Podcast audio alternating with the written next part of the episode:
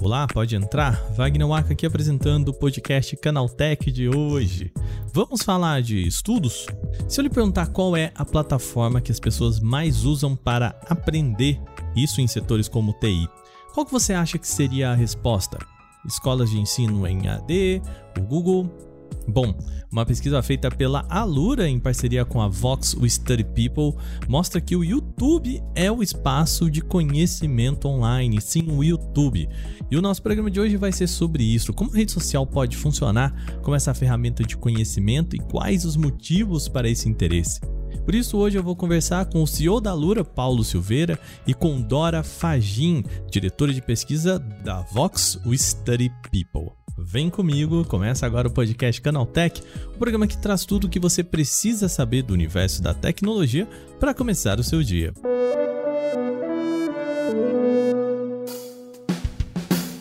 Olá, seja bem-vindo e bem-vinda ao podcast Canaltech, o programa diário que atualiza você das discussões mais relevantes do mundo da tecnologia. De terça a sábado, a partir das 7 horas da manhã, a gente tem os acontecimentos tecnológicos aprofundados aí no seu ouvido. De domingos e feriados, tem também o nosso podcast de entretenimento, o Vale Play. Então segue a gente para você não perder nada do que nós colocamos aqui no nosso feed, tá bom? Sem mais então, vamos para o nosso tema de hoje.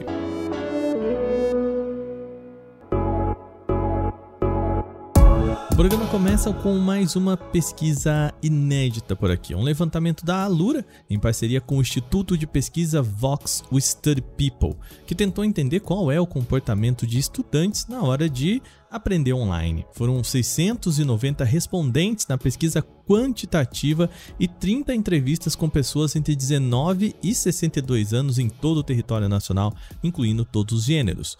Um dos pontos mais curiosos é perceber que o YouTube é um dos preferidos para isso. 70% das pessoas recorrem ao YouTube para buscar conteúdos de TI, seguido pelo LinkedIn, 44% disseram utilizar o LinkedIn e 24% Instagram. Bom, vamos falar sobre isso e aprofundar o tema com eles. Convidei para esse programa Paulo Silveira, CEO da Lura, e Dora Fagin, diretora de pesquisa do Instituto Vox Stud People. Como você está, Dora? Seja bem-vinda ao nosso podcast Canaltech, tudo bem? Tudo certo, e vocês? Prazer estar aqui. Tudo jóia, tudo jóia. E também a voz que vocês conhecem aí de tantos outros podcasts, Paulo Silveira, tudo bem? Como vai? Oi, Wagner. Obrigado por estar aqui no Canaltech, por essa oportunidade. Imagina, a gente que agradece. Vamos começar falando sobre essa pesquisa que indica que estudantes de tecnologia estão buscando as redes sociais, principalmente o YouTube, para aí para aprender, né? Não chega a ser uma surpresa, mas eu jurava que eu esperava um pouquinho mais o TikTok nessa aí em cima antes do, do YouTube. Dora, começando por você, apresenta um pouco para a gente esses dados, o que, que a pesquisa descobriu? Então, vamos lá. A gente investigou por duas frentes, né? A gente fez uma parte qualitativa para conversar, né, uma conversa mais aberta com os alunos de TI, alunos da Alura, é, e depois a gente fez uma quant mais abrangente, pegando pessoas que estudam TI, que estão nesse, nesse ambiente. E o que a gente descobriu na Quali primeiro e depois comprovamos na Quant é que eles determinam um padrão quando eles vão buscar novos conhecimentos. E esse padrão passa necessariamente por redes sociais, que é se certificar pessoas que eles confiam, sejam canais do YouTube, sejam perfis nas redes sociais, que eles sabem que são pessoas que detêm conhecimentos dessa área e que podem confirmar ou não a necessidade de se aprofundar sobre aquilo, de ir adiante, é, dar uma pincelada inicial em, naquele conteúdo que eles estão buscando. Então, tem esse, é, eu diria que isso é um, é um, é um procedimento inicial da pesquisa, né, de quando eles estão em busca de novidades. Então a gente viu que o YouTube é muito forte, não só em conhecimentos gerais em relação à TI, né, que é buscado por cerca de 70% das pessoas, uh, mas também para quem busca conteúdo avançado. Então, ele, ele é uma ferramenta utilizada para conteúdo avançado por 30% das pessoas. E aí eu pergunto para vocês, né, agora puxando mais para o lado do Paulo aqui, é, nós estamos falando do YouTube, que é um mar de possibilidades, mas um espaço muito difícil de separar o joio do trigo. Né? Tem muita coisa boa, mas também tem muita coisa ruim, né? Muita bobagem, né? Paulo, como que faz esse garimpo e tirar o, as pedras preciosas aí dos vídeos do YouTube? É, Wagner, é uma boa pergunta. Eu acho que também tem o momento que você faz a sua pesquisa, seu estudo, não é? Eu acho que, dada essa quantidade de volume de conteúdo do YouTube e até outros, outros lugares, se você está com um problema muito específico, é muito provável você encontrar uma resposta que quase se encaixa ao que você quer resolver fazer no YouTube. É, mas para talvez para um estudo mais profundo, você ter entendimento, entendimento real do que está acontecendo e por que, que você está solucionando aquilo daquela forma, é, muitas vezes, muitas vezes mesmo, talvez aquela primeira solução, a que te trouxe a resposta, não seja ele que vai te ensinar de verdade, tá bem? É claro, tem, tem casos que ensinam de verdade, que são profundos, mas normalmente quando a gente está googlando ali, estou com um problema aqui para conectar na porta 80 do servidor. Como eu faço isso em uma linguagem de programação? Então você vai ter um resultado passo a passo no YouTube, alguém fazendo mas você vai entender e absorver aquilo para da próxima vez é, poder executar. Tem vezes que não é necessário, não é verdade, Wagner? Tem vezes que você só quer resolver aquele problema, você uhum. nunca mais vai encontrar. Você está consertando o cano da sua casa. Você espera que só daqui a 10 anos você vai precisar de novo.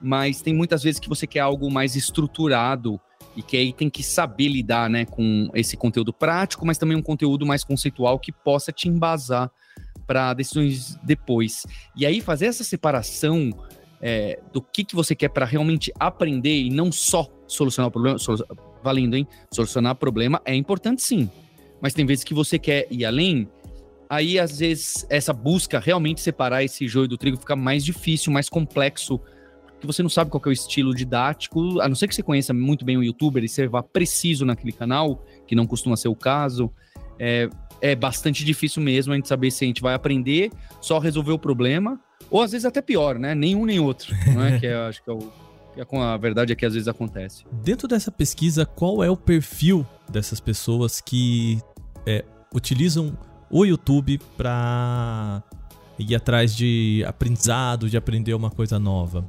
Olha, é difícil determinar o perfil exato, assim, dentro da pesquisa. A gente pegou uma amostra, né? Então a gente tem um perfil dessa amostra muito frequentemente, é, é, maioria homem, é, com uma faixa etária que vai, sei lá, dos 17, 18, 19, né, que a gente pegou gente que tá ainda na graduação, até aí o percentual grande mesmo fica entre os 20 e alguma coisa e 30 e alguma coisa.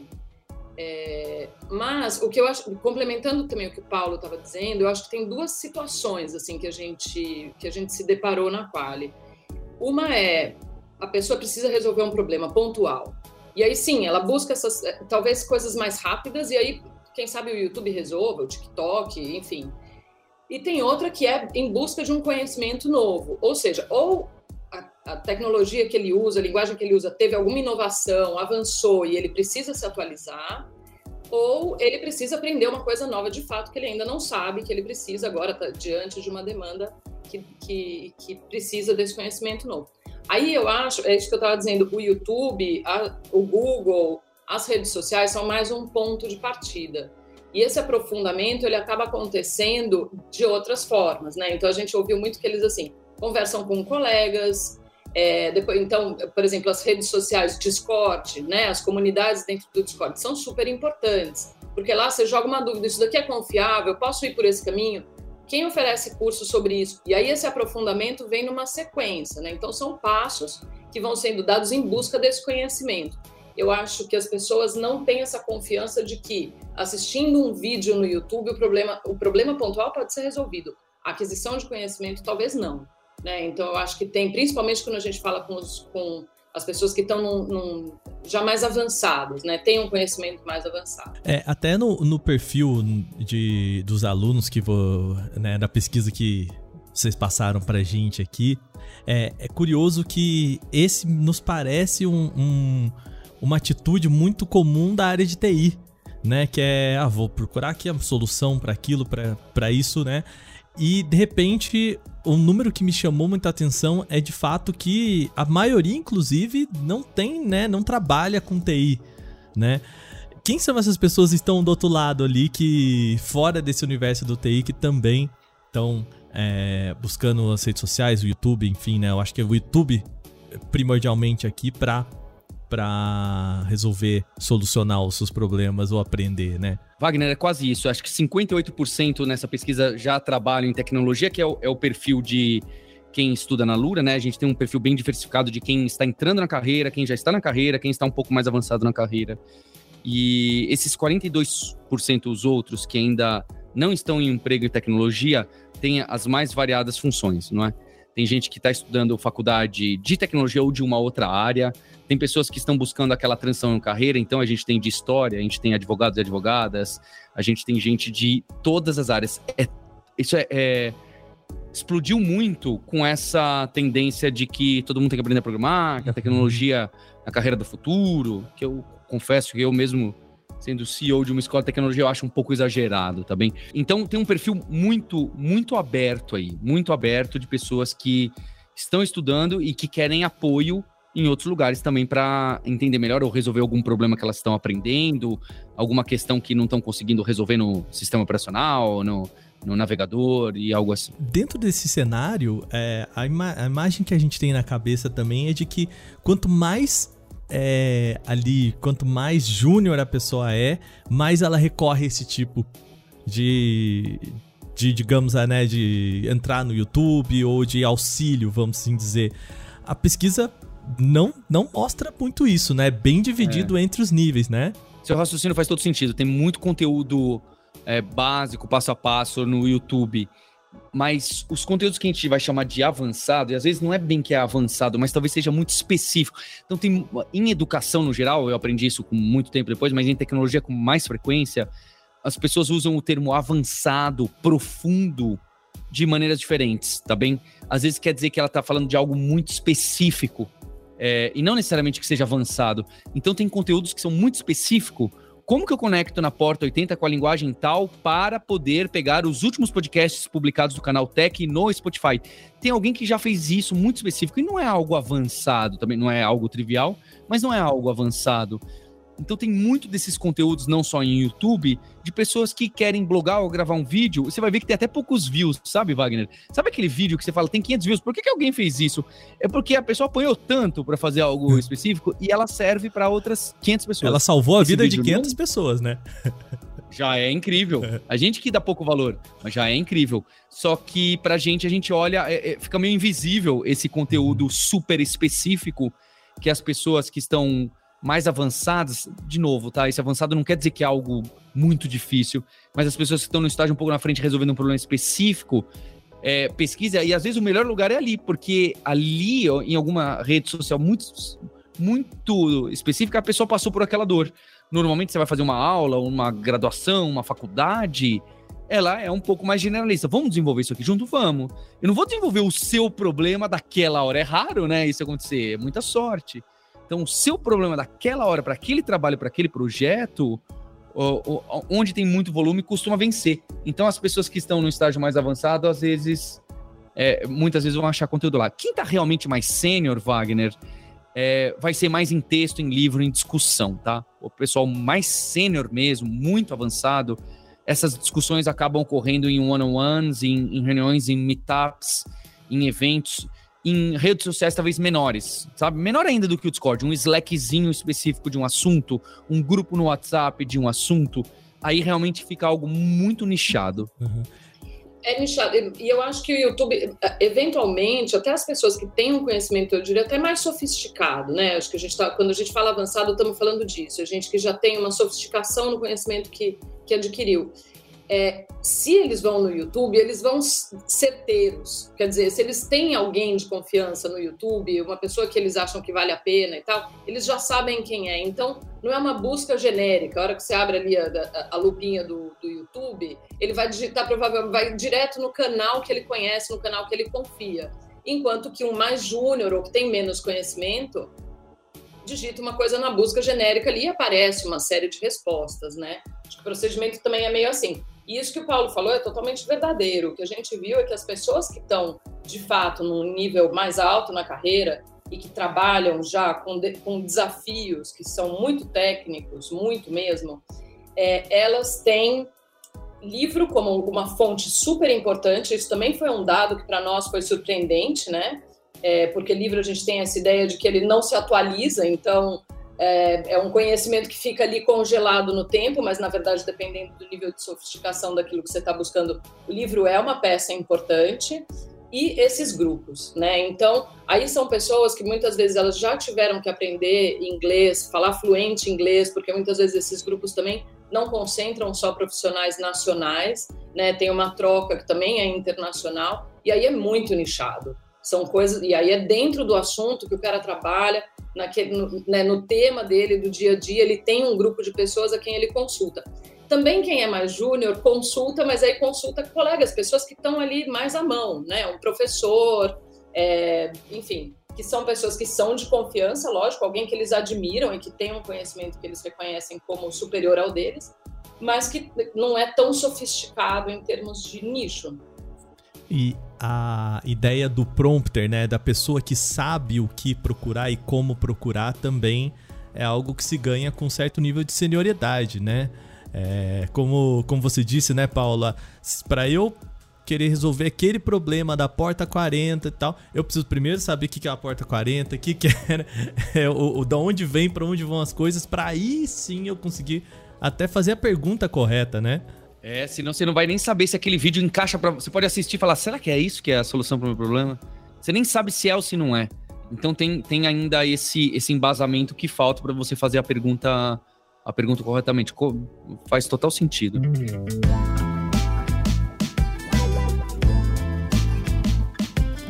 Para a gente fechar o nosso papo aqui, eu queria fazer uma pergunta um pouco quase que mais sociológica aqui, assim, né? É, por muito tempo, acho que até com o Wikipedia, com o YouTube ali nos seus primórdios, a ideia de procurar no Google, procurar no YouTube, procurar no Wikipedia, era quase que um demérito do conhecimento da pessoa né? As pessoas não até conseguia resolver o problema, mas Deus me livre falar que eu procurei no YouTube e arrumei essa resposta no YouTube, né? A, a gente tá vendo esse cenário se inverter, assim, das pessoas já assumirem, cara, eu usei essa ferramenta, tô usando, procurei aqui, olha onde eu achei, né? É, meio que sair um pouco dessa ideia de que você tem que ser o detentor do conhecimento e mais ser a pessoa que sabe procurar esse conhecimento? Ah, eu, eu diria que isso, esse tipo de preconceito, eu vou dizer assim, já, já caiu por terra há algum tempo. Ou eu gostaria de pensar assim, posso estar enganado. Mas é, eu acho que o ponto que a gente critica, e eu também critico em questão assim, você pode procurar mil vezes o dia inteiro no YouTube, onde for, no Stack Overflow, quando vier é, GPT invertido no Bing, o que for. Mas se você está passando por um problema é, em tecnologia, é a décima vez que ele ocorre para você, é a décima vez que você aciona o YouTube para resolver, e você continua sem entender o porquê, talvez o trecho do código não, não vou cobrar, hum? mas o porquê aquilo resolve, e a sua resposta é assim: ah, Wagner, faz assim, ó, porque assim funciona.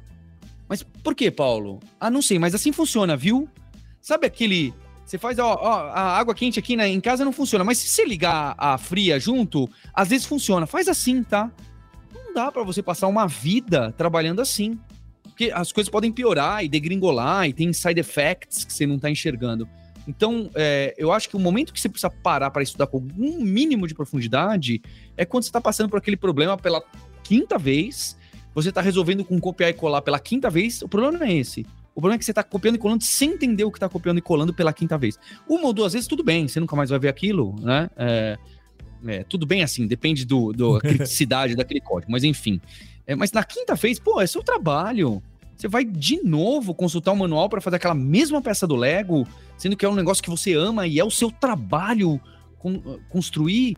É, acho que você precisa parar, né? Você não pode só seguir o manual, você precisa parar e estudar com alguma profundidade.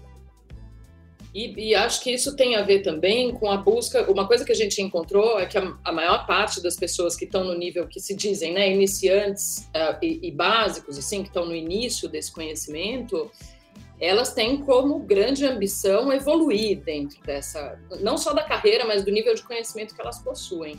E eu acho que para evoluir é super importante isso que o Paulo está falando, né? Você começar a entender os porquês, quer dizer, o que vem antes daquilo que você copiou e colou, né? Por que, que aquilo é a resposta? E entender como chegar naquela resposta é, na verdade, o único caminho possível para você evoluir, senão você vai virar um copia e cola a vida toda, e isso não te permite evoluir. Né? Então, eu acho que essa é a diferença principal, aí olhando do ponto de vista mais sociológico mesmo, é a diferença principal entre você buscar uma informação e você buscar conhecimento. Né? E tem uma diferença muito grande nisso. A informação tapa aquele buraco naquele minuto. Agora, o conhecimento te permite, um, evitar que o buraco volte a aparecer, e dois, Perfeito. entender que tipo de solução pode tapar eventuais buracos que não sejam exatamente aqueles, mas que você conhecendo aquele mecanismo, você pode operar da mesma maneira para resolver aquilo. Isso você só consegue se você tem conhecimento, ou seja, um nível mais profundo da informação. Né, entender de onde ela vem, como é que aquilo é construído e assim por diante. E eu acho que essa preocupação ela está muito presente nas pessoas com quem a gente conversou, que não é só ter as informações, é buscar esse conhecimento e esse aprofundamento, porque ele que permite crescer, evoluir, é, atingir níveis mais interessantes na carreira e assim por diante. Muito bem, muito bem. É, eu, eu tô nessa também, viu? Assim, sempre recorro a alguma coisa aqui para YouTube. Eu sou da, dessa turma também que adoro ver um videozinho no YouTube para resolver o problema e sempre caio naquela do videozinho do YouTube que é, né? É, 10 minutos da pessoa se apresentando e 5 minutos resolvendo o problema que a gente quer que ela resolva, né? É um... As duas interrupções de comercial que vem e cortam o discurso no meio, né? Um clássico do, dos vídeos de tutoriais, né? Então, muito bem, eu queria agradecer, muito obrigado a vocês dois. É, primeiro, Dora, muito obrigado por, é, por trazer aqui as informações, ajudar nesse, nesse lado mais estatístico aqui da nossa conversa. E também ao Paulo, obrigado a vocês. Isso é, é sempre um prazer bater um papo com vocês. Imagina, ótimo, um prazer também. Esperamos as próximas. É, entendo novidades aí, só falar com a gente. Obrigado, Wagner. Muito bem, terminadas as principais notícias de hoje, vamos para o nosso quadro Aconteceu também.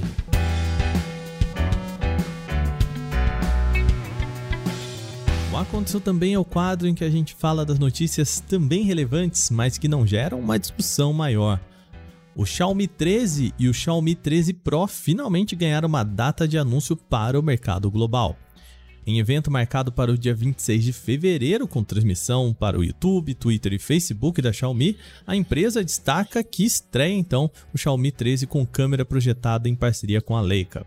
Eles foram anunciados em dezembro e compartilham o mesmo processador Snapdragon 8 Gen 2, mais eficiente e veloz do que o antecessor. É possível ainda que o Xiaomi 13 Lite seja lançado no mercado global.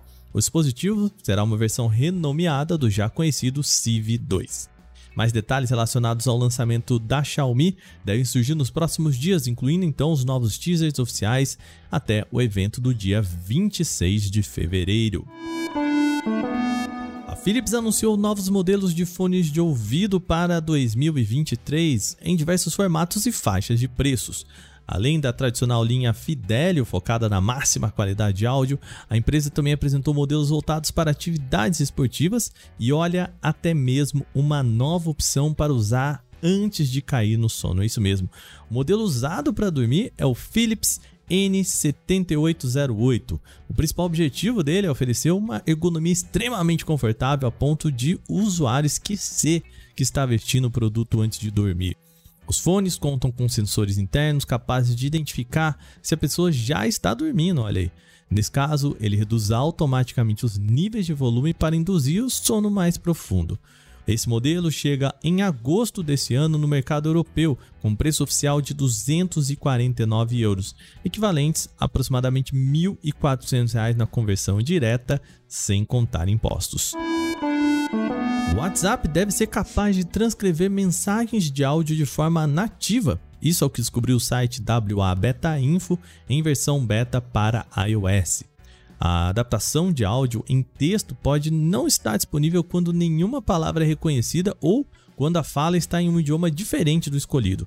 No exemplo do site, a transcrição estava configurada para inglês, mas é bastante provável que outros idiomas também sejam suportados pelo aplicativo.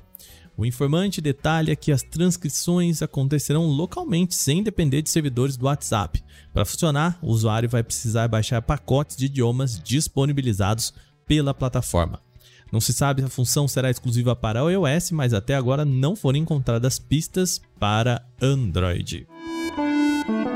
A OnePlus confirmou que vai entrar no mercado de aparelhos dobráveis, sem detalhar informações relacionadas aos foldables, exibiu uma imagem que aparentemente detalha a lateral do mecanismo de dobradiça do aparelho. O único detalhe adicional relacionado ao produto é que ele chega durante o terceiro trimestre desse ano, mais precisamente ali entre julho e setembro. Vale lembrar, a OnePlus é uma empresa conectada à Oppo. As duas fabricantes fazem parte do conglomerado da BBK Electronics. Portanto, há uma certa possibilidade de que o dobrável da OnePlus não passe de uma versão alternativa do Find N2 ou do N2 Flips, ambos anunciados há poucos meses.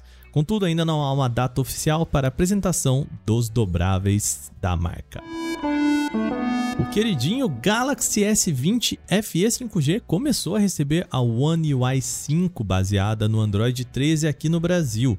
A atualização introduz uma infinidade de melhorias no celular da Samsung, como aprimoramento em aplicativos, tela de bloqueio personalizável e agrupamento de widgets. O pacote pesa cerca de 1.98 GB, o que pode levar tempo considerável para baixar dependendo da velocidade da sua internet. Além das novidades da One UI 5, a compilação também introduz patch de segurança referente a dezembro de 2022, muito importante. A One UI 5 deve ser distribuída de forma gradativa para todos os Galaxy S20 FE 5G vendidos aqui no Brasil. Caso não tenha aparecido para você ainda, vale conferir nas configurações se há algum pacote pendente para download.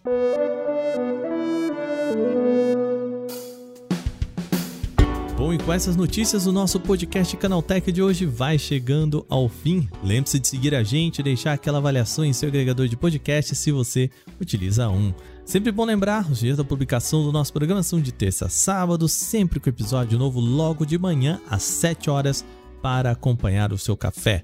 Esse episódio foi roteirizado, apresentado e editado por mim, Wagner Waka, e contou com reportagens de Victor Carvalho, Vinícius Mosquen e Igor Almenara. A revisão de áudio é feita pela dupla Gabriel Rime e Mari Capetinga e a trilha sonora é uma criação de Guilherme Zomer. A capa desse programa é feita por Eric Teixeira. A gente vai ficando por aqui. Amanhã tem mais. Aquele abraço. Tchau, tchau.